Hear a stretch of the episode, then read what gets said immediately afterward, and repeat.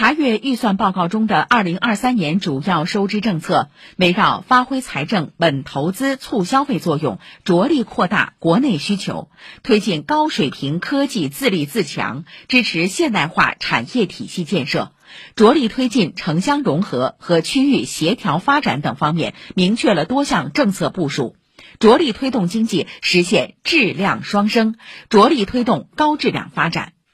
央视评论员白岩松总结了今年国家财政预算要办的头三件重要大事。首先排在前三位的，第一个就是稳投资和扩大消费。其实稳投资、扩大消费跟拼经济是紧密连在一起，同时它也对这种解决就业问题都有连带反应。你不稳住投资，你怎么去有一种更好的 GDP 的这种增长，包括这种扩大消费？因此，它跟民生紧密相关。那第二个在花钱的时候很重要的任务就是科技的这种效能的这种转化。第三个其实又跟市场主体有关，那就是减税啊，这个包括这个费费用那种降低等等。